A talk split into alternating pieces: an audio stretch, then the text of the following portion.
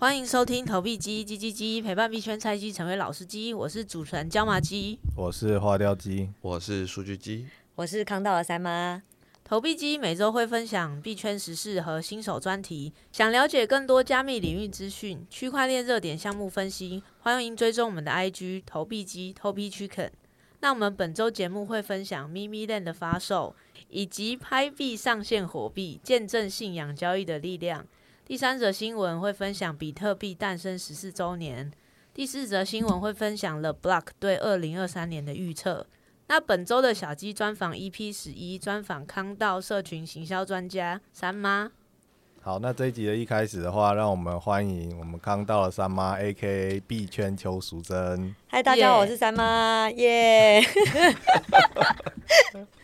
对，今天很荣幸可以邀请到我们币圈邱淑贞来分享对于币圈的一些看法，以及未来的一些方向这样子。但 before 这个之前呢，我们还是要先 share 一下现在币圈的一些新闻，让大家知道一下。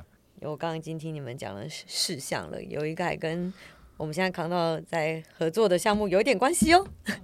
对，那就马上来分享这个项目 先。真的吗？你们要先从这边开始吗？好，对，重点。对，但我要说，就我自己有一点点觉得，它有一点点，当我们播出的时候，不算是很新的新闻了。对，但是我觉得它值得分享的是，第一点是它是基本上应该是二零二二年最后一个币圈的高潮活动。对，它算是二零二二年吗？对啊，因为它是十二月二十九号，原来已经过了这么久。它是二零二二年的事情，过一年了。对，我们已经一年不见了。对，但我要必须要我自我鼓励一下，就是我们在刚过完年就可以来录音，真的是有点超乎我的期待。但但我觉得这个关子不要再埋了，就是快跟大家说是什么。对，那我们二零二二年见证奇迹以及信仰的时刻，当然脱不了我们的孙哥，我们的孙宇晨爸爸。也就是我们的 Pi Network，就是拍币上线火币交易所的这件事情，这太神奇了！再次让我见证，我以为只有在 NFT 可以看到信仰买卖之力，没想到连币都可以。OK，那以防各位就是小伙伴、小鸡们不知道什么是拍币，那拍币的话，大概是从二零一九年挖矿盛潮那时候所推出的一款。诶、欸，推出了一种虚拟货币。那它挖矿的方式的话，跟比特币、以太币以及我们所谓的啊、那时候的奇亚币有点不太一样。因为呃，比特币就是 ASIC 挖矿嘛，那以太币的话是显卡，那奇亚币是硬碟。那我们的拍币的话是用手机挖挖矿的方式来做 POW 的验证，这样子。所以那时候主打就是他不希望。呃，user 在做挖矿的时候，还需要去购买昂贵的设备来做挖矿。那人手一台手机，你就可以轻松的拥有这个拍拍币，来为了它的未来的社群以及发展做一份努力。这样子，从二零一九年开始，虽然说拍币挖矿一直不断持续，但是它的主网一直没有上线，属于封闭式主网的部分，因此。嗯，只要交易所没有上币，那它的价值就是零这样子。所以相信有很多就是挖矿信仰的小鸡们手里面都有可能一两万个拍币，我猜啦。OK，那这一次火币上线这个 Pi Network 这个拍币的话，那其实。第一个比较神奇的地方就是，其实他没有得到 Pi Network 这个。后来 Pi Network 是不是有发出声明？对，他还发声明说这件事情。此火此此拍币非我们的拍币。重点是他是在上线前就已经发表了这个声明，是说我们并没有授权任何的交易所去上线我们的拍币这样子，但我们的孙哥孙爸爸还是上线了这个拍币。OK。那除了上线这个拍币以外，他甚至还举办了一个交易活动，是满额就有机会抽我们的法拉利。还有还有推出有有这个活动，这个活动有，我忘了是保时捷还是法拉利了，对，但是，是法拉利，诶，是法拉利吧？对，我忘了是保时捷。我现在我现在开打开我的火币看一下。对，真真的是一个赤裸裸的挑衅，你知道吗？OK，那。那时候当当初我们看到这个声明的时候，我们就是在想说，到底应不应该要进去买卖这个拍币呢？因为因为它上线这个拍币是没有得到这个 Pi Pi Network 的允许，所以说其实它并不支援就是拍币的储值跟出金。意思就是说，不管你手里挖矿了挖了多少的拍币，你都不能直接把它打入火币来进行交易，也就是你不能砸盘的意思啦。是保时捷，是保时捷。好，所以是保时捷。OK，那所以意思就是说，你只能用你在火币里面的现金，也就是 USDT、USD、哎 USDT 来做交易，这样子。OK，那很明显嘛，依照我们以前的惯例，就是如果他没有得到主网，也就是主要社群的一个允许，那他如果强行上线的话，其实大家会把它当做一个假币。它就是一个迷因币，对，它就是一个迷因币，所以理论上它不太可能去呃把价格翻，你要翻倍啊，或者说有一些暴击出现这样子。但我们的孙爸爸就是有这个魅力，我们的拍币在我记得十二月二十九号一上线零点下午四点，那时候数据机有想要有有有一百美金想要进去买，但是。无论就是它涨到十块之前，无论你怎么了挂限价市价，它都是禁止你就成交。对，那它上限从零点一零一，在半个小时以内就冲到了，我记得是六十五块美金的价格。那 all time high 的话，应该是到了三百四三百四十五。OK，也就是说，如果你是在零点零一就杀进去买的话，你就已经达到了。多少三千？哎，三万四百哎，三万四千五百倍的一个报酬。不过后来复盘了一下，发现这个涨幅可能是可以预期的，因为它在零点零一涨到十 U 的时候，它的成交量只有十颗拍币，也就是说，孙哥在前面是禁止大家交易，他要先强制拉盘一波。但这件事情本身就是一个很奇怪的事情，因为他并没有得到允许，所以理论上你进去交易的大家都知道这是一个假的拍币，所以你是在交易一个假的拍币，然后想要把它的价值就就是在他身上价值发现，然后赚取那个价差这样子。那但是大家还是疯一窝蜂的冲了进去。其实大家都是赌狗，因为照理说以拍币，我们假设它是真的拍币，它的供应量有一百亿颗，当它上十块的时候，价值就已经是千亿美金了。对，所以我相信有一瞬间，Pi Network 这个币应该是全虚拟货币最大的市值，应应该远远超过比特币，对，远远超过比特币。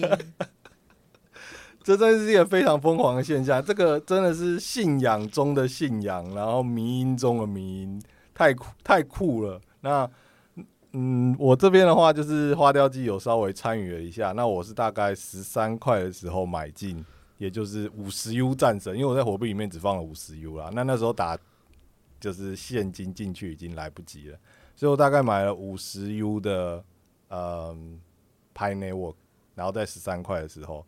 然后卖掉的时候大概是四十到四十五左右，所以有个三倍的涨幅，OK 就收手。还好花雕鸡没有赚太多，不然会被我们的孙哥给盯上。对，那这件事情除了就是它的价格有这个三万多倍的暴击以外，还有另外一件事情，就是因为有人真的靠了这一波，然后赚取了非常非常非常大的一个呃利益，就是盈盈利出来这样子。那被我们的火币交易所视为异常营收的一个状态，那就被锁仓了。也就是说，你不能把你的所盈盈所盈利的这些 USDT，然后转出呃火币交易所。我在 Twitter 上有看到他们有贴出他们的那个盈利的记录啊，他是直接把他账户里的所有 USDT 转移到火币系统，也就是说，你的账户里就没有半毛 U 了。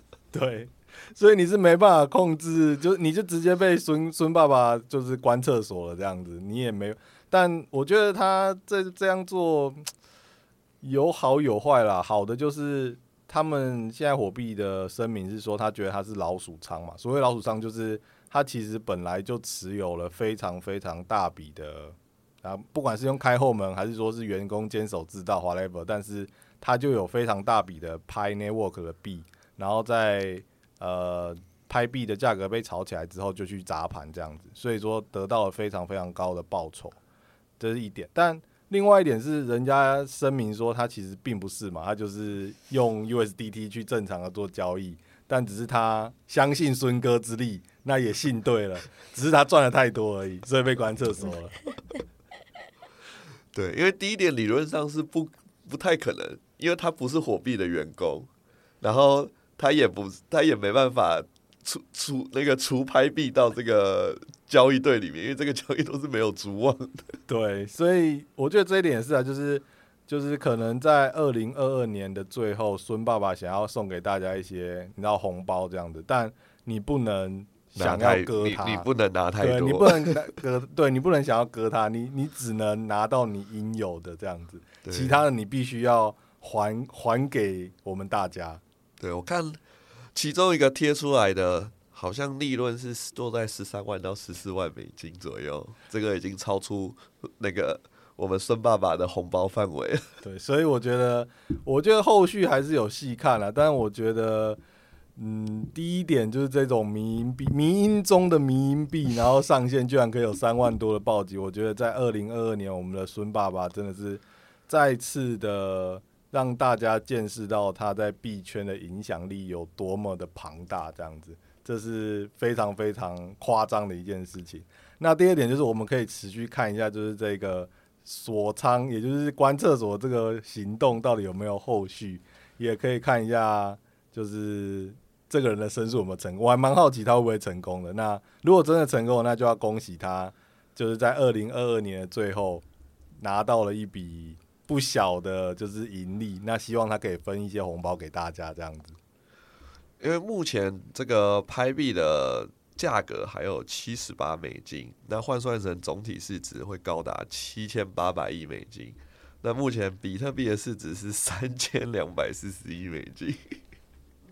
对，恭喜我们的拍币成功荣登这个数字资产榜首的地位。没错，所以现在如果你要讲虚拟货币的话，请不要跟人家说你有比特币，你要说你有拍币。对，因为应该有蛮多的，就是拍币的一些挖矿社群。都在宣传说，大家我们致富了。对，因为只要你手上的这个拍币是真的能够汇进交易所开始兑现的话，那你就会一世一夕之间暴富。如果它卡在这个七十八美金的价格的话，对。不过还是建议小鸡们如果有进去操作这种缅因币，还是要。保持着这个快进快出的守则。对，我可以就是，如果有小鸡们想要收拍币的话，我可以五十趴贩售这样子，价格五十趴贩售也都行哦，可以就是在下方留言私讯这样子。好的，那我们接续下一则新闻，应该是近期最火热的这个 NFT 项目。对，就是二零二三年一开始。的最火热的 Mimiland 的 Captain 要终于要发售了。那这个 Nine Gag 的项目呢，它大概是二零二二年的六月就开始有一些消息。那它一开始的话是先出一个 Free Mint 的马铃薯，对，所以那马铃薯那时候的价格也涨到非常的夸张。那这个马铃薯为什么会最近又就是炒起来呢？就是因为他们的这个发售的第一条出来了。那如果你有三颗马铃薯的话，它就会保证你有一个可以命这个 Captain。那 Nine Gag 啊，它就是一个非常会玩的一个咪咪的一个 IG。那它在 NFT 的世世界里面也非常的会玩。所以呢，呃，如果说你有三个的话，你就保证有一个嘛。那第二个跟第三个的马铃薯就会让你有一个先到先买的一个资格。然后他们也不走一个命的的方式，他是走你转账的方式，所以你如果转账的速度快的话，你就可以先买这样子。哦，它是转以太。对，那它的发售价格是一点零六九，所以如果你想要买一个的话，你就要赶快转一点零六九，这样子去到他们的账户这样。哎，转账 first come first serve，对，算是。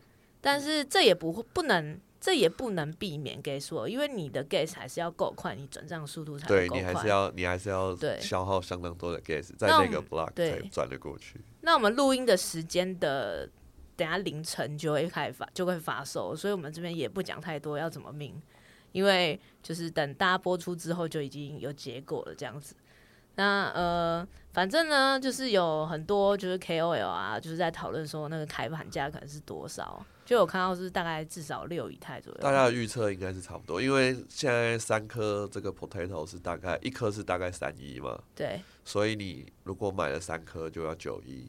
对，所以其实，在这件事情之前，如果你去呃，就是买一副 potato 的时候的话，其实也是可以有大概两到三倍的涨幅，因为最低价应该有到零点八左右，应该蛮长期都在那个价格。对对对，算是近期的一个 NFT 市场回温的现象。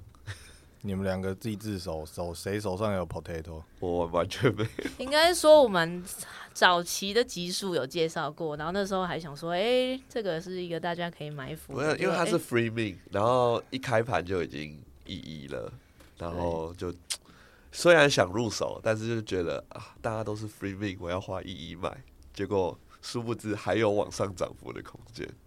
没错，因为你只要就是有那个咪咪 list 嘛，然后的话，你就是有 captain，captain 就是六姨太，你看就是命加一，然后可以涨到六倍这样。而且他们就是这个 Mimi Land 的对标，是我们去年最火热的元宇宙项目 Other Side。那那算了，没有啦，他们数量也不同啦，captains 大概是九九九九个。对。可是他们之后不是会有一个土地的发行吗？哎、欸，它的土地我不太确定，但是它会有一个藏宝图，在你命 Captain 之后，你可以 claim 一个藏宝图。哦，对，然后有了藏宝图之后，你就可以组成你的团，这个船员 crew 这样子。那组成的话，就是你的 Captain 跟你的 Potatoes。好，希望这个 Potatoes 之后的这个 Captain 不要太贵，不然数据集就要吹心肝了。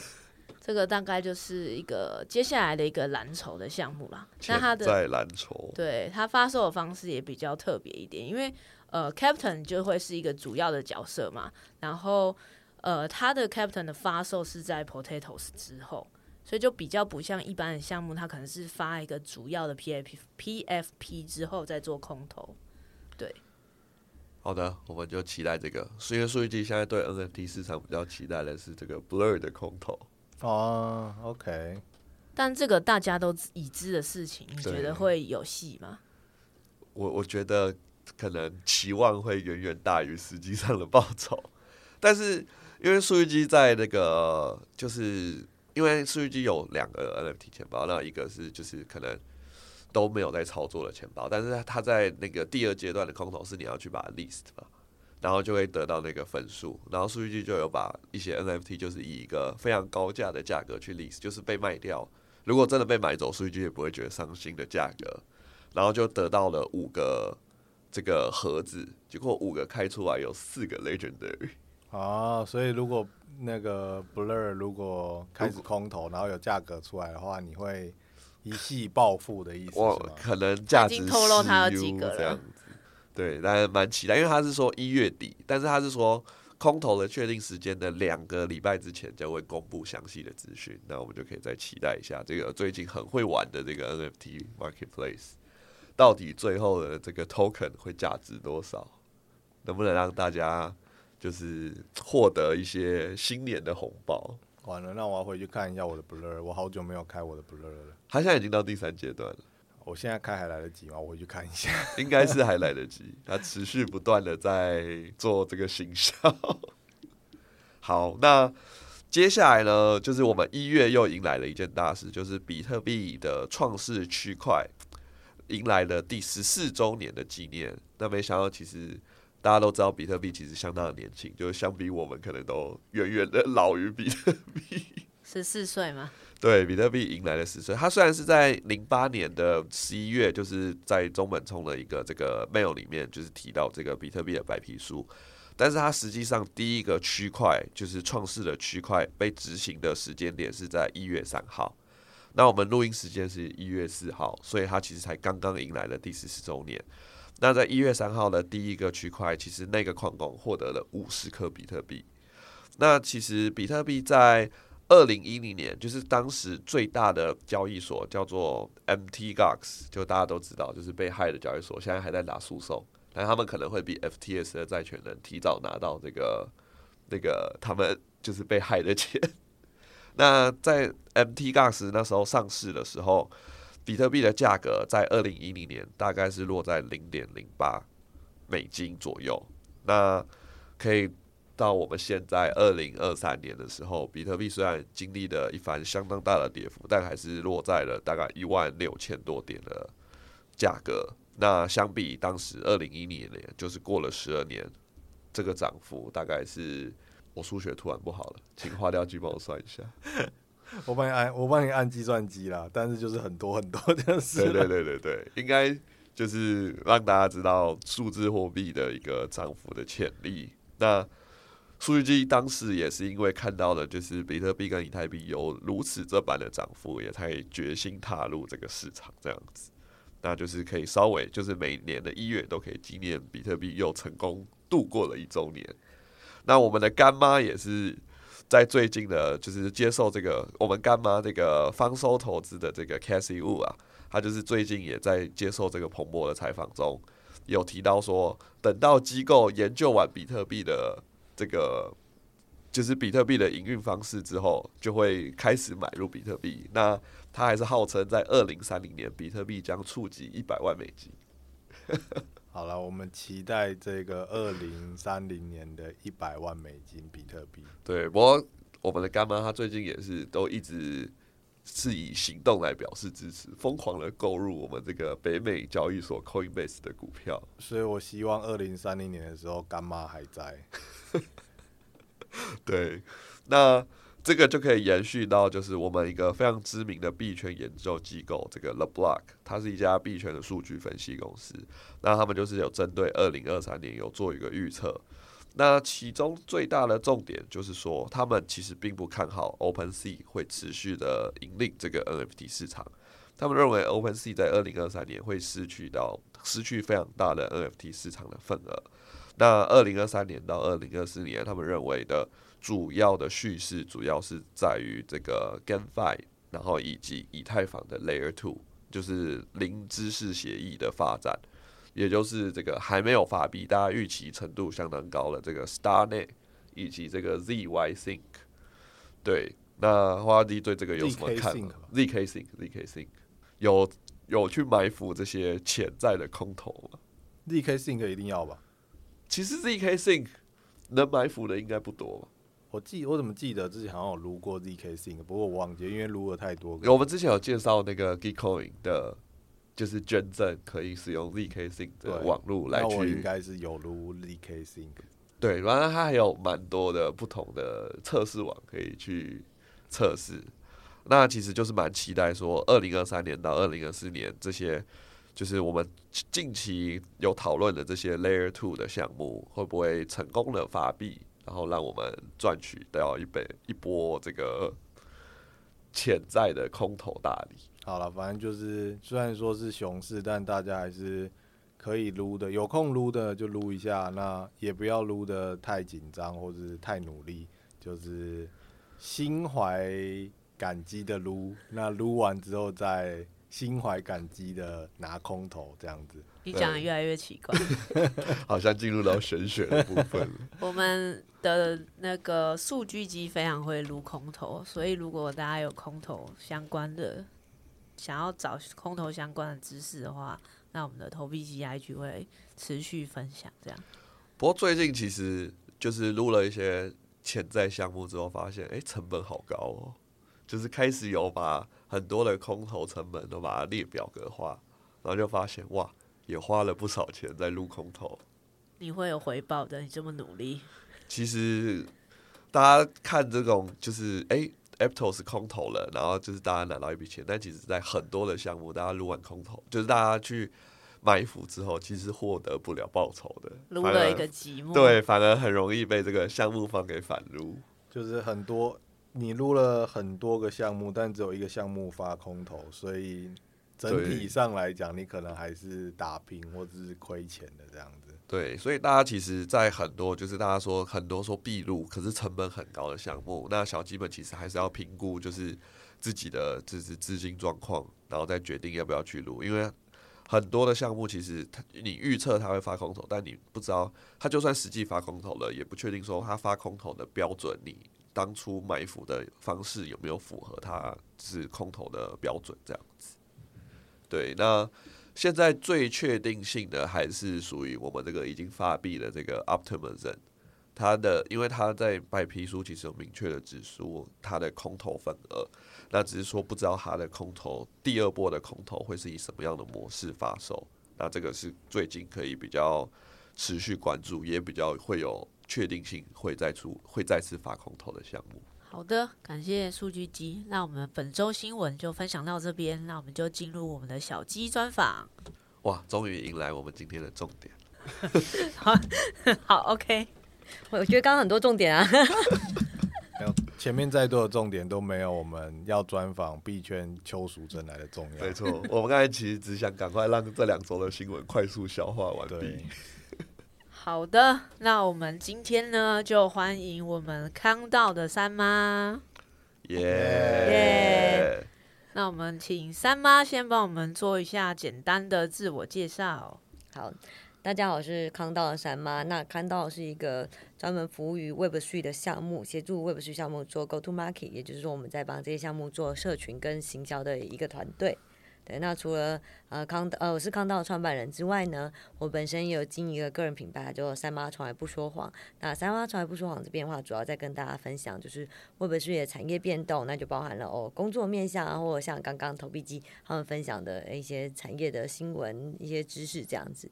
然后同时呢，我也有分享自己生活的一些经验，那就包含了像我非常注重的呃，我们叫它是亲密关系民主化的情感相关的议题。好的，那我们就询问一些关于我们三妈在创业跟工作上相关的问题。那康道呢，目前的话是创立大概一年的时间，那可以分享一下其中就是有趣和辛苦的过程吗？我觉得没什么有趣的，糟糕，有啦，没事不要创业，这样创业不是什么有趣的事情，其实蛮蛮辛苦的，对吧？那。呃，我觉得在 Web3 的话，比较辛苦的地方会有两个面向啦。第一个是呃这边的节奏很快，然后第二个是波动很大。对，那这个波动部分的话，就是主要话很就会跟加密货币有关。毕竟像康道刚创立的时候是二零二一年的十一月，然后那时候的以太币价应该是十一月的话应该还没到四千吧，我记得没错的话。但就就有一度超过四千到四千多嘛，我我记得最高的时候好像快四千五哎，四千八哎，好像还是有更多的，我忘了。对，就是四千多，非常惊人的一个数字。但其实也没多久，然后那是二零二一年的十二月，或者是二零二二年的十一月而已，就是一年多前而已。但现在已经就是。一一千二，对，就大概七十五趴的跌幅，非常的吓人。对，这这个我觉得是第一个，就是波动比较大，就是我刚刚讲到波动比较大的地方啦。然后第二件事情是节奏很快，对。然后剩下的，我觉得剩下的其他所有事情呢，就没有什么太大差别，主要就是这两件，这两个在 Web3 跟原本的世界，我觉得比较大的差异在这两个这样的面向。他这样讲，我就会想要问，那原本的世界，你可以稍微透露一下是？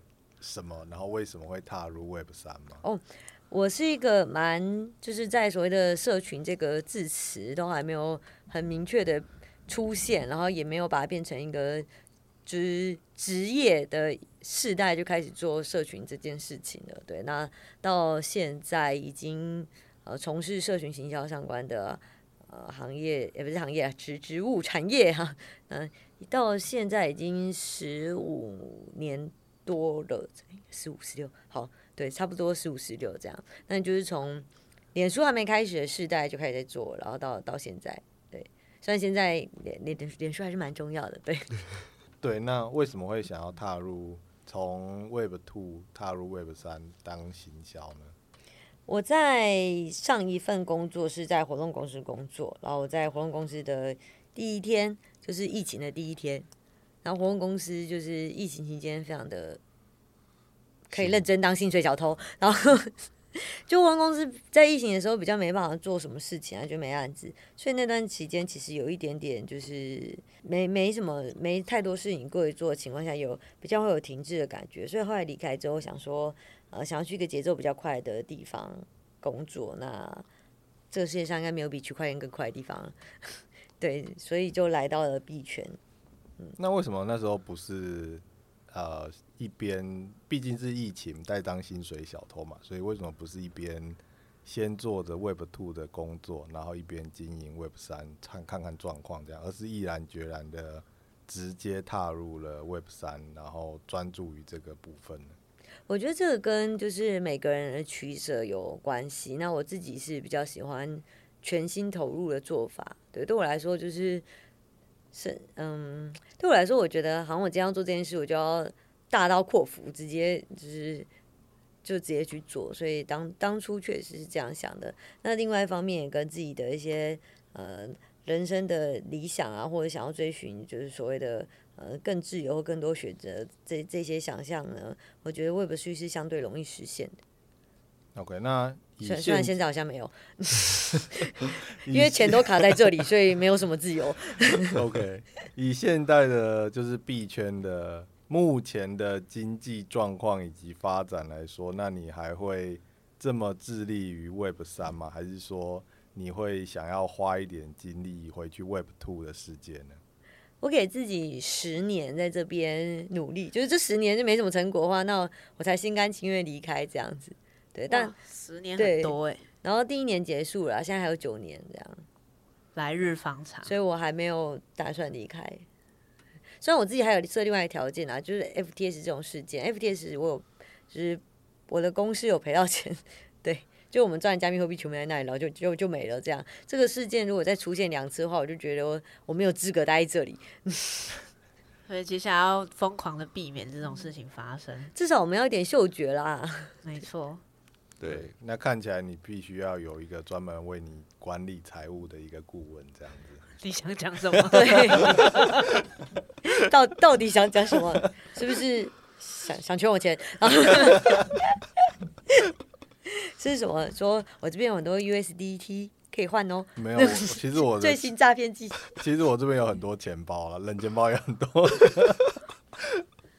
好的，那我们知道，就是其实，在牛市的时候啊，会有很多项目想要跟康道合作。那想问一下，三妈是怎么样选择想要合作的对象或是项目？我要先讲，在熊市的时候也很多。其实我觉得以，呃康道的角色比较像我们一般在讲的接案这样子的角色。其实牛熊的案子就来跟我们。讨论合作的案子没有差，没有太明显的差异。不过这有部分可能是因为康道其实没有很认真在 BD 啊，所以我们不太做陌开，就是等大家 上门这样。然后牛熊的差异没有到很大，但是呃，我我会我们在挑选的时候，确实牛熊上面的，就是因为熊因为市场状况不太一样，所以评估的面向会比较多。尤其是在熊市市场状况真的很差的情况下，其实我们会做我们会做比较严格的筛选啊。就我自己觉得比较具体的呃的状况，我就可以描述一下。就是可能我们今天有一个线上的康扣好了，那大概对对方呃今天来找我们合作的这个窗口，他跟我们简述一下他们项目要做什么。但是在这个会议，我们假设半小时好了，这会议结束后结束前，他没有办法让我觉得这项目有任何一点点特别之处，基本上我们其实都会拒绝。对，因为市场状况真的太差了。那呃，坦白说，我觉得大部分项目，如果你毫无特色，我们已经讲这个是有准备，毫无准备就不用讲，毫无准备的就不好意思，这个什么行销先行这种事情，我们这个是牛市的时候才有做办法做到的事情，我们在熊市就呃，你等牛市再来吧，拜托 啊，对对，那在熊市的状态，基本上这市场已经没什么人情况下呢，你不不但是要先，你项目本身有些，至少你。你的规划是要清楚的，你知道自己为什么要发项目，你想要干干嘛这件事，你要比较不是比较明确，你要很明确，对。然后再来是你刚刚想的这一整套呃规划，或者说企划，或者说 roadmap，它真的要有一点点特别之处，对。不要说你拿一个，然后我想说哇，一年前呢，我可以我可以随便讲出一十个一年前就有过这样子的项目，然后那十个现在都不在。了解。对。那这这种状况，我们其实就会建议说，那个你没有什么急迫的情况下呢，你还有很多时间可以慢慢想这件事情，不用现在做。OK，那这是挑选项目的部分嘛？那我相信也有很多人想要知道，那你是如何挑选你的可以在康道底下工作的伙伴呢？呃，我我觉得第一个我会筛选的，应该我们第一，我通常第一个在面试的时候，第一个问问题是，呃，你为什么想要一个 Web3 的工作？这里没什么未来，没什么前景，非常糟糕，你来这干嘛？哇，身为项目方主理人，这样好像扼杀了我们年轻人的梦想。呃，因为我觉得，呃，因为如果你今天是想要投资，或者你是想来这边放手一搏，就是好，你把你的身家不要全部放进来，你放个两层、三层，好了，八层也可以啦。就是你去赌一个机会，我觉得可以。那你同时有其他收入嘛？你还在赚钱，这样可以。可是你这样来 Web3 工作的话，那显然你的身家应该也放一部分在这里，然后你连时间跟精力，就是你的。你可以付出劳力换到的价值，你也要放这边的话，那我希望，我认为啦，是这里 Web3 对你来说有一定的价值，有你想要追寻的东西啊，才适合，而不是说，哇，我觉得大家都在 Web3，Web3 好有前景，好有未来哦。如果是就是我可能在初期沟通，然后对方是跟我说，我觉得 Web3 很未来，所以我想要找一个在 Web3 工作的时候，我就问他说，那你觉得 Web3 未来是什么？为什么 Web3 有前景？对然后这这里就是呃，我我不是就是我不是在说人家坏话，但就是我觉得这个问题呢，就是返返回去问的时候，确实会蛮高觉得遇到对方是讲不太出个所以来来的。这个这个我觉得大部分发生在他可能真的没有跟 Web3 了解度没有到这么高的时候。对所以会比较建议，因为如果你期待是 Web3 很有前景的话，我会比较推荐是牛市的初期加入。现在这现在这个超级熊市的时间点加入，你只会觉得自己做了一个很错误的决定。就是你真的 all in 进来，你不要 all in 来，真的开始进来在这边工作的时候，你会觉得说，我到底在干嘛？就跟我想的不太一样。哦，好累哦，我每天都在工作，然后 我也没赚到什么钱，然后整个市场看起来非常糟糕，没什么成就感。OK。我现在也在思考刚才你问的这些问题，我应该讲什么答案去打动你这样子。呃，但但我觉得会回到讲是，如果 Web3 对你来说有一些价值存在的话，那你现在投入是合理，因为基本上你要越早进来越好。比如说像对我来说是这样子的，我自己有一个心心中的理想，就是这这样扯有点远，不过就是我可以比较简单讲，是我算是我们在呃比较偏。呃，法法政这个相关的类型来讲的话，我可能叫说我是毁废派，就是毁家废婚派。这好扯点远了，反正就是对婚姻制度，在我心现现现有的法律的婚姻制度，在我的心中，我认为它是非常不合理的存在。那这是我的呃人生想要推动的其中一件事情。对，那这件事情我觉得在现有的制度里面其实非常难推动的。你看，同志婚姻已经过了非常多时间，它是三十年才走到今天，在台湾三十年走到今天是一个专法，而台湾是一个非常开放的国家国家了，还这样这样子。然后这亚洲是有其他地方是同志是不合法的嘛？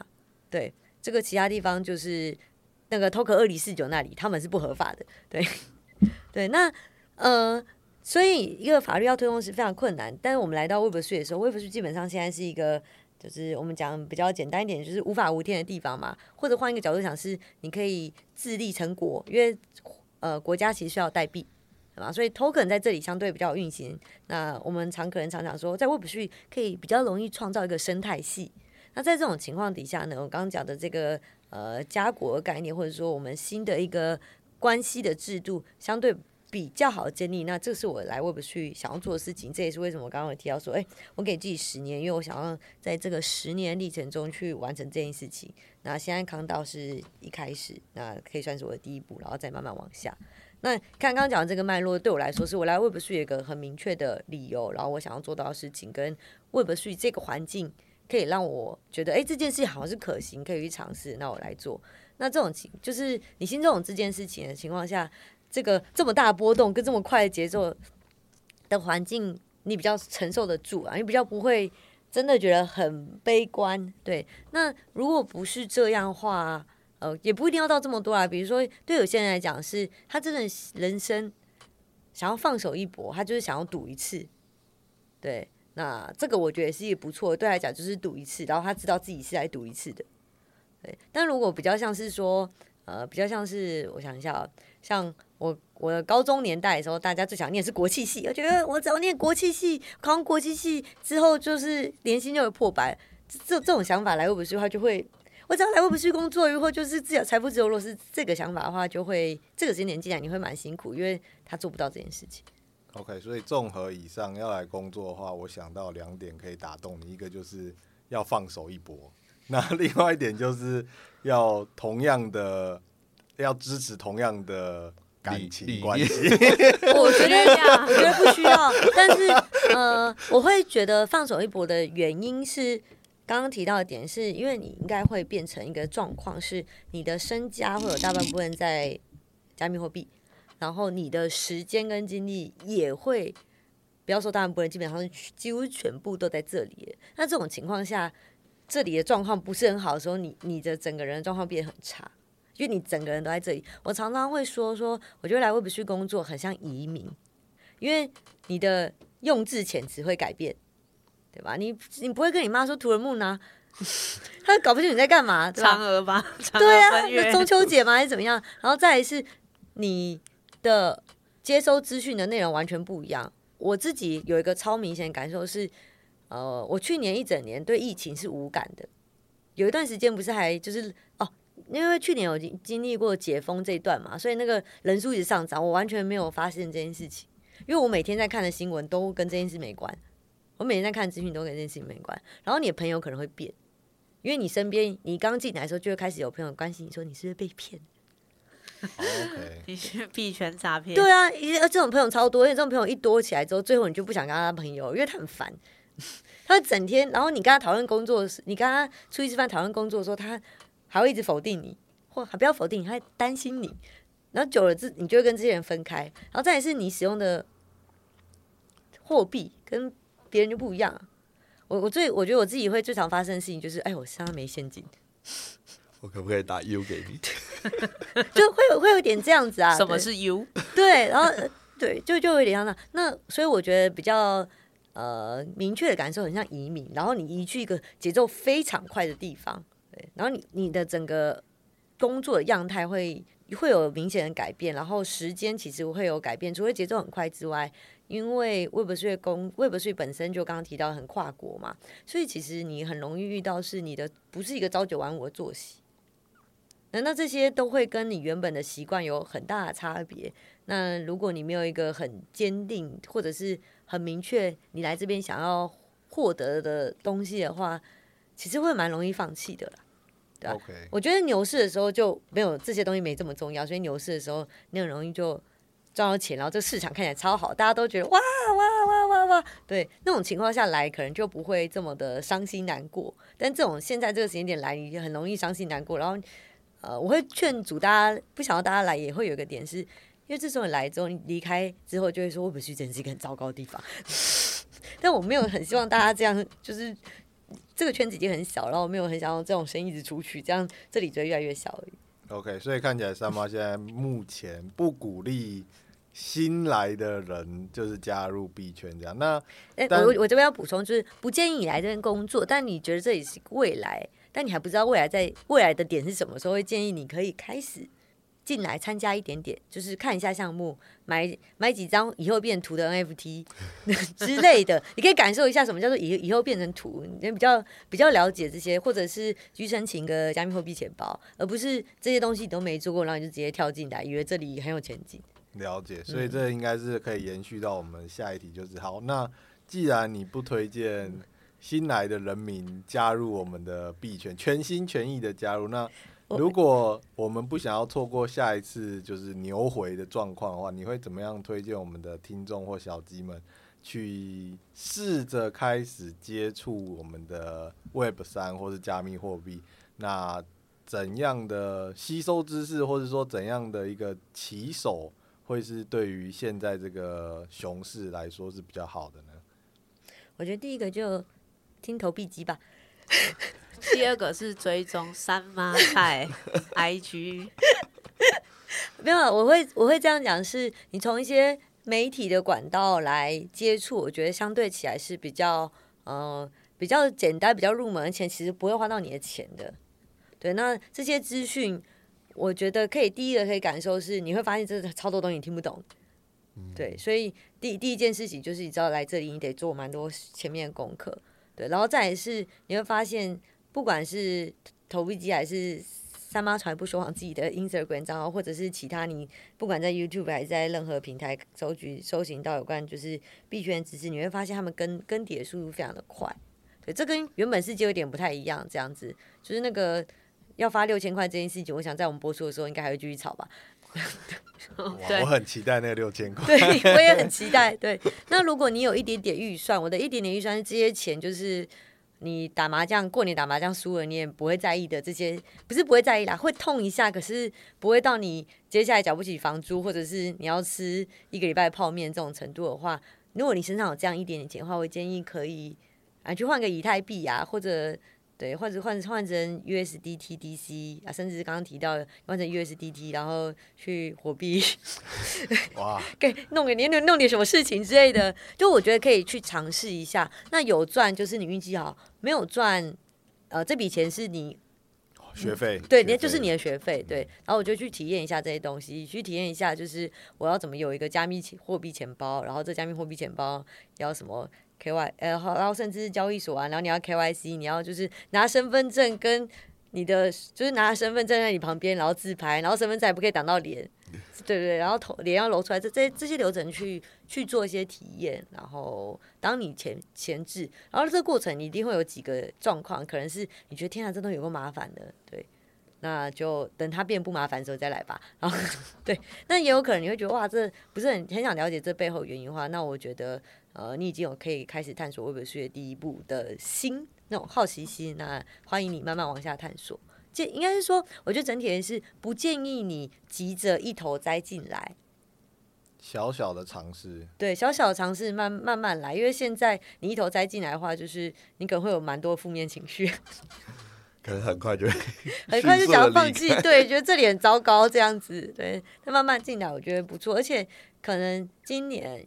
二零二三年预期应该会有越来越多，就是 Web Two 的大品牌，也不是 Web Two 啊，就原本的世界一些大品牌开始投入。我们其实去年已经看到蛮多嘛，那接下来也会有。像我自己就非常期待星巴克之前的那个 NFT 计划，它还没开始嘛，当初只有收 email 而已。对对，那呃，蛮蛮期待它接下来会怎么做的。看起来他们确是少算是有做足比较多功课的一个对，然后他算是慢慢的推进这件事情。我只希望他不要像赖的交易所一样要收掉了，很快就收掉了这样子。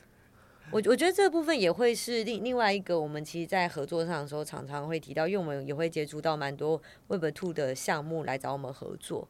那我们会给他一个建议是，给他一个提醒啊，是你今天要做 Web Three 的项目的话呢，你的本业就是不能结束。然后，如果这个项 Web 你在 Web3 项目所要投入的开发成本还有营运成本，会让你原本 Web2 的事业出问题的话，那这个投入我觉得是你得回去好好评估一下，它不是一个很理想的做法，对，因为这个在这个这边会有一个现象，也可以跟大家分享，是我们在呃我们看到这么多 Web2 的品牌，他愿意他想要加入 Web3 的话，那有有几个面向，通常都几件事情，第一个是。呃，一个很现实的是，他可能在原本的市场上其实没有太大的优势，他想要转型，对。然后第二个话是，他可能真的想要做 branding。然后第三个的话，他想要优化他某些现有的，啊，他整个商业模式，然后他整个工工作流程里面某一些呃系统，对。那通常后两者啊，其实影响比较不会这么大，因为最后一个他想要调整嘛，我们常讲的就是 CRM。然后可能变，就是比如说像 NFT 的方式，可以变成一个更好的就是 CRM 的系统。那他想要做这样的尝试去优化后，我觉得就蛮好。像我们之前有合作过一个项目叫做 Sake Ace，它是一个清酒的项目。那他们他们原本在统计 VIP 的方式是非常的纸本，它是用笔跟纸来记录的。那他们用最后后面用 NFT 的方式来做他们的 VIP。也就是说，他原本他的柜台好了，他要确定这个人是他的 VIP，那他就是拿出一个本子，然后把他名字跟电话找出来。但是他直接跳成 NFT 的方式的时候，就是变成后面他们其实拿 NFT 来做滤镜就好。那他其实只是整个把他的客户系统做升级。对，那那这件事情其实不管他们来，呃，对于这个客户来讲，对他们来说，不管他有没有做 NFT，他都是需要这个优化的成本。对，那这个就没有问，这个这件事情就不太会影响他的本业，因为这就是他一个支出嘛。那做行销的话，其实也是一样，他可能只是把一笔他的行销预算拿出来用而已。那刚刚讲的第一个就是他想要做转型的话，这件事这边就会比较需要需要去思考比较多事情的，尤其是他如果在现有的呃，他现在在现有的市场其实状况不是很好的话，那可能这个品牌或者说这间公司它的营收状况已经不是很好的情况下，他要不要做一个 Web3 项目？嗯，这边就我通常就会建议他们多去做一些思考，因为血本无归的机，血本无归的可能性不是没有的。嗯，完了，我怎么觉得他越讲越很像某个戏骨大厂目前正在面对的状况？M 开头的吗？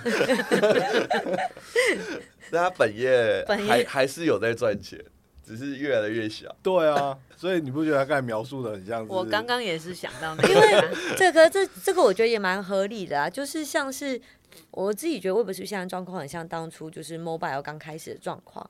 那确实，你可以看到很多品牌，它可能因为做了一个 App，然后它有它有新的发展的，但有没有品牌因为做了一个新 App，然后就消失，也有可能。对，只是说这个开发成本现在，我觉得现在区块链开发成其实还是蛮高的。对，所以如果比较偏向想要做这样转型的话，我也还是会建议说，那个你你等牛市再来哈，你先撑过现在，反正现在不管在 Web 3、Web Two 都蛮差的，就你就继续撑着吧，不然不然怎么办？你你现在来 Web Three 也。我觉得不太会好，而且你可能要花费一个很高的新的开发跟营运的成本。了解，哇，应该说就是康道这样一年多做下来，我觉得最大的心得是讲来讲去都是钱啊。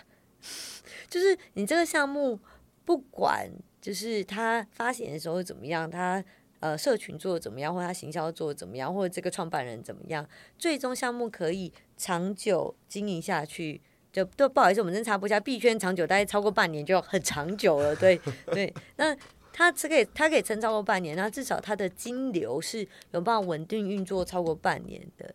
因为你开发需要钱，对吧？那你要有人来协助工作啊，不管是做营运好，做 BD、做社群、做行销，这些人都是要付薪水的吧？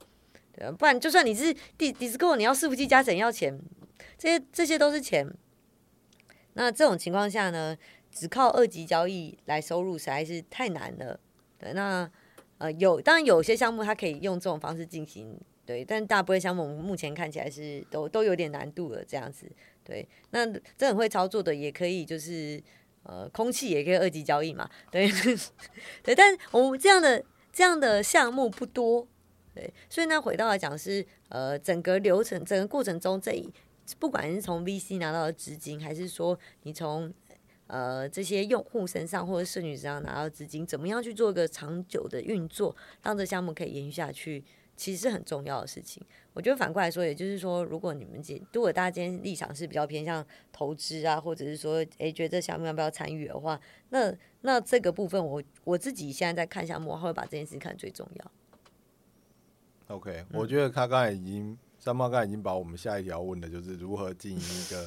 成功的项目的一个必要元素，钱钱钱钱钱钱钱。那我要继续延续我们原本后面要问的就是，那好，OK，那我们如果解决了如就是经营项目所需要的钱的问题的话，那假设现在有幸我们遇到了下一个牛市，那我相信大家很想问，那依照依照三妈的经验的话，要怎么样就是创立？哎，应该说这一个社群会是一个。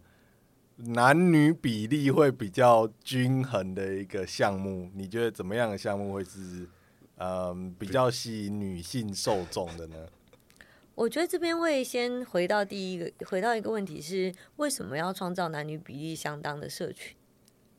就是目为了要达到什么目标？那这我们就是我昨天才写了一篇文章，叫做就是呃社群想要第一步是目标设定，所以为什么是什么目标设定之下想要达成这样的结果？我就是应该可以更吸引 这个社群，应该对这个社群会更会壮会壮大的比一般普通的普通比例的还要快一点，这样子。你说男女比平衡的话，社群会比较比例会比较社群会比较容易壮大吗？我个人认为，因为我们现在参与的社群，放眼望去，百分之八十七趴都是男性。你确定就是这样社群比较容易壮大，还是就是有几个特别喜欢跟男生调节女生在那边，然后社群比较容易壮大？呃，either way。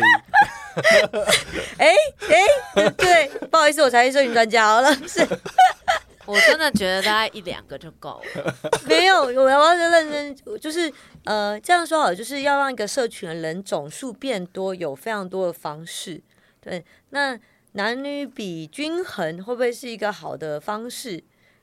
呃，我我会觉得以现在的币圈，或者是说不要现在币圈，过去我们从二零一七年开始算到现在的币圈来说话，呃，假设它是一个有办法让。男女呃男女比均衡的社群，让社群比较容易长大。其实我们今天假设这件事情成立的话，那以二零一七年到现在二零二三年来、呃、来看的话呢，这件事情在执行上成本非常的高。所以你目标是希望这个社群可以自然的长得很大的话呢，那我们在执行的选择上来讲的话，这件事情我就会把男女，我会比较偏向把男女比变均衡这个排序放在后面，因为它的执行成本非常的高。了解，所以你的意思是说，可能吸引女性受众这一块的话，呃，应该应该说投资圈比较少，本来就比较对，牵扯到钱的东西本来就比较少。然后再就是币圈，其实也很一直以来都很少，现在还是很少。他从就是那么久以前到现在，其实都其实都还是蛮少，因为这个我觉得它有个脉络是，嗯、呃。我不太确定这是一个就是性别上的，就是求职或就业上的原因造成的，还是真正的就是呃呃男女在生理结构上面不知道什么原因造成的结果，就是我们看到就是早期加入 B 圈的那些人，比如说我们在读《以太奇奇袭》这本书好了，早期跟布特林就是一起打算创立以太坊的这些人，其实还是男生偏多，对啊，那从那个时候开始就已经这样，到现在还是这样，这没什么太大的改变。那而且其实坦白讲，不是只有币圈这样啦。那这个这个情况底下的话，你希望去做出一个男女比很均衡的社群，我觉得有一点点难，对吧？而且我们放眼世界的社群来说的话，真正男女比很均衡的社群，可能其实应该会比我自己的理解，我觉得好像会比男女比不平衡的社群来的少。像如果这样比起来的话，有些比如说像一些呃电商的社群，其实你可以看到大部分都女生比较多。就是那种买东西卖东西的社群，oh. 对对对对，直播卖东西的，对，或者是那种什么二二手的什么二手交易社群，这种其实应该女生的比例比较高，对吧？那这个我觉得就有很多面向来可以讨论啊，就是消费习惯啊，还有就是每个人时间分配的关系，这有很多原因。那我们看到就是比如说 GitHub 上面，就因为他是工程师为主嘛，所以其实他基本上还是男生比较多吧，对啊，然后游戏圈。也也是对啊，对啊，就然后区块链更不用说了。所以呃，为什么我们要创造一个男女比均衡的社群？我觉得这一题就会呃呃，这个可能就像应该这样，它执行成本会变得蛮高的。然后它可能对于相对起来要达到你的目标来说，这个可能是比较辛苦的方式。不过我觉得反过来讲是，今天假设我们要经营一个呃，我觉得会回来讲是今天可能跟这个项目的内容也会有关系。比如说我们今天经营的是一个医美。期货社群，好，那可能女生就会自然就会比较多，因为这这件事情本身就比较吸引女生。OK，对，那这样他可能就会吸引到很多女生进来。如果你今天呃是要吸引很多女生，或甚至或或许我们也可以设定，如果你今天是希望很多女，单纯我就是我现在就是要创立一个女生比较多的社群，那我们其实还是有很多做法的。对，比如说来来这边进来就是呃女生可以马上拿到一百 U，好，男生都不行，就这样。不行，这做的太明显了、啊。不不不，就是真就为了达到目标嘛。然后这个成本可以算，就是前一万个人进来的女生，就是都可以拿一百 U 这样子。那你需要花费就是一万个一百 U 的成本。OK，目的性太强烈了一点，但是 对，到最后可能会在短时间内达到目标这样子。对，那当然还有很多就是可以很细致的做法啦。比如说你今天可能是一些呃。女生为，如果这个社群它可能是女生为主的话，那你可能在活动设计啊，甚至频道上面设计，那就会比较偏向女性喜欢的。对，比如说，我觉得一个比较直接可以看到的是，你可以开很多 Instagram 账号，然后你看到很多那种照片很漂照片漂亮的女生，她的 bio 栏就是她介绍栏都是一堆 emoji，根本没写字。对，那我们可以推论出来说，哦，这样的方式可能在呃女性族群里面是比较受欢迎的。所以假设你今天要开一个以比较女生为主体的 Discord 社群，那你可能看到左边频道人全部都是 emoji，没有字，就成功一半。对，可能就成功了。他们看得懂啊，你看不懂，对，大概这样。有有有可能，有可能。可这就这回到我们在讨论是那种就是社群语言，就是这个社群它比较适合什么样的语言，然后这个语言它其实是。呃，一个循环就是这样，语言适合这样的群众，然后因为这样的群众他们喜欢这样语言，所以他们更愿意待在这里。那因为他们一直待在这里，所以你只好继续使用这样的语言。也就像我们在呃一年前可能 FOMO 的时候，你也看到很多项目的社群，他们甚至有自己的标语啊，uh, okay. 对他们自己的社群，你进去之后，你刚加入的话，你看不太懂他们到底在干嘛。对，自嗨的部分，对，OK，信仰之力啦，没错，信仰之力。好，那。社群问完了，然后趋势问完，那我们现在要进入重点环节的部分吗？完了，那那我最后一题是要我问的意思吗？啊，你出的题啊？为什么你今天这么花雕鸡为何如此尴尬？没有吧？还没有没有害羞害羞。对，因为邱淑贞一直都是我的偶像。谢谢谢谢谢谢，自己自己承认了，谢谢。好，我要插播，毕业邱淑贞不是不是我自己秘密的。对，所以我们要针对就是关于这个开放式关系的理念，以及呃，如何要做到就是时间管理的这一件事情，可能要请三妈发表一下意见，这样子。呃，我是一个开放式关系实践者，那从二零一九年的十一月到现在，其实已经实践了三年多。那我觉得开放式关系它并不是一个，并不是一个就是。推荐大家的选项，但是它是一个你在情感关系上呃可以做的选项。也就是说，并不是每一段关系或者是每一个人在建立关系的时候都一定是需要一对一的，也不就像不是每一段关系都一定要结婚一样，或者是结婚不应该是每段关系的终点，类类似这样状，它就是一个选择。那我觉得人类正在往越来越自由选择嘛，两两三年前。两三千年前，对不对？我们还会被焚书坑儒，对，哎，那只有两三年前，两三千嘛。好，不管那，对不对？在呃，在可能两三百年前，还要女生还要裹小脚，我们一直在走向更自由的状况嘛。对，大家来区块链已经打算回家灭国，不是吗？然后，对，我们一直在追求更自由，然后更更个人化的情况之下呢，那开放式关系确实是你在情感上可以选择的一个方式。对，那你要选择一对一，你想要选择封闭式的关系，那那也是 OK，那都是选项。我觉得重点不是我们是人类，然后我们可以做选择，这是我们人生而为人跟动物最大的差别。动物它可能生下来，它它最重要的事情是有下一代繁衍，但我们现在已经完全不是这个样子。对，可能很多人都不想要生小孩，因为繁衍下一代并不是他人生最重要的事情。他人生最重要的事情是把这九十年过得很精彩，过得他舒服的样子。对，那那也就是说，你这么长时间之内呢，你呃，你的关系可能有非常多，然后跟你相处人可能非常多，那你可以做很多选择。这个这个时间点的我比较喜欢一对一，这个是让我比较舒服的方式。那我做这样选择，好，过了十年之后，这个不是我想要的方式，我再换另外一个选择。那但是或者是你都不变，也是一个方式，没有没有什么好，没有什么坏。那但是我们可以有选择，这是我觉得最重要的事情。对，那至于时间管理的话，我自己比较喜欢讲的一件事情就是，其实处理关系就跟处理公事是一样的。然后呃，我我呃，我蛮在意所谓的亲密关系民主化，也就是说，在你的亲密关系里面，其实需要去做取双方取得共识这这件事情的。对，那就回来讲，我觉得有一个蛮值得跟大家讨论，或者说给大家今天回去思考的是。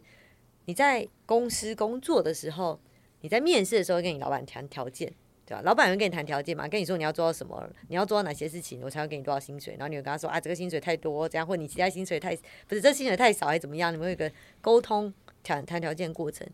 然后你们一起工作之后呢，你可能给你老板日报、周报、月报，好，还有年度审核，就是你们年度可能一个 review，然后他会跟你讲，好。当然，比较就是欧美公司，可能还半年就做一次。然后那里面题目可能有，你觉得你这一年工作表现如何啊？然后什么是你最开心的地方？什么你最不开心啊？你觉得老板如何？你的主管要改善什么东西？这这些有的没有的。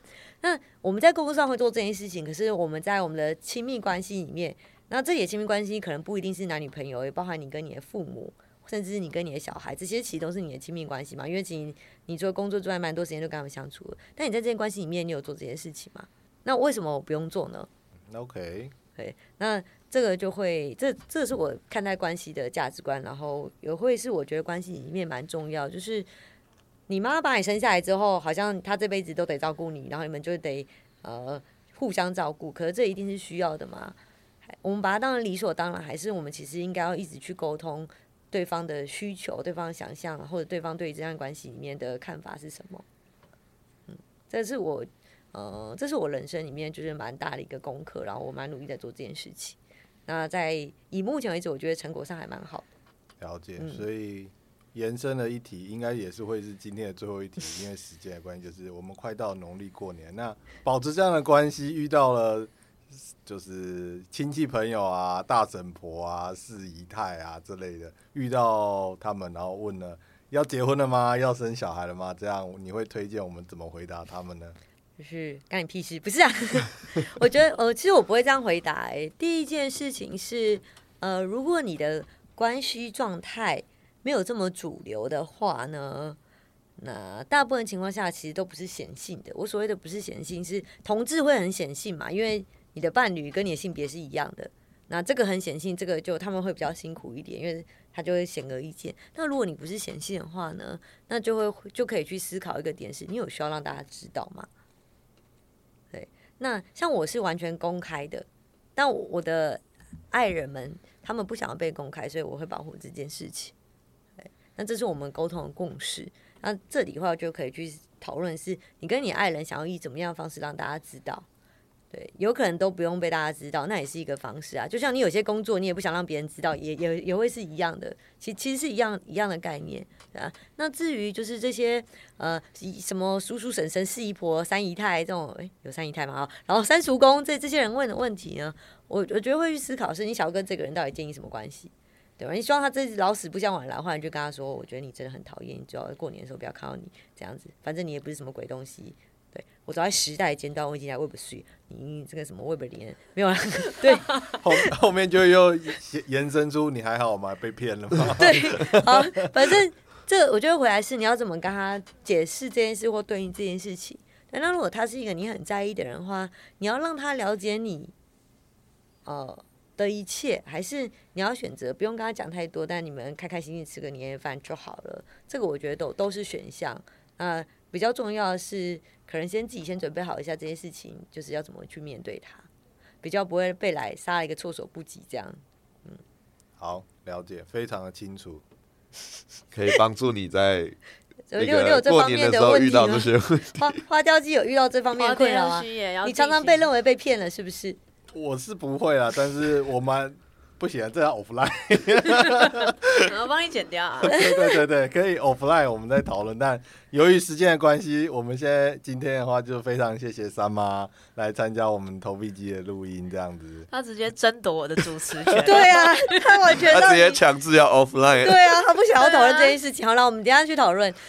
好的，那总结大概一下三妈的那个想法，就是进币圈啊，进 Web 三需要有远大的目标或是理想，不然大家可能会不用远大啦，坚定坚定，OK，坚定 坚定就好了，不用太远大。对，就是你要知道你在这边是想要得到什么啦，不然你在熊市的时候会很容易想要放弃，或是觉得哎、欸，我到底在干什么？对对对。好的，那今天非常感谢三八，那我们本周的节目就到这边。喜欢我们的节目，欢迎给我们五星好评，追踪投币机 IG，有任何建议都可以留言给我们。那我们下周见喽，拜拜，拜拜，拜拜，拜拜。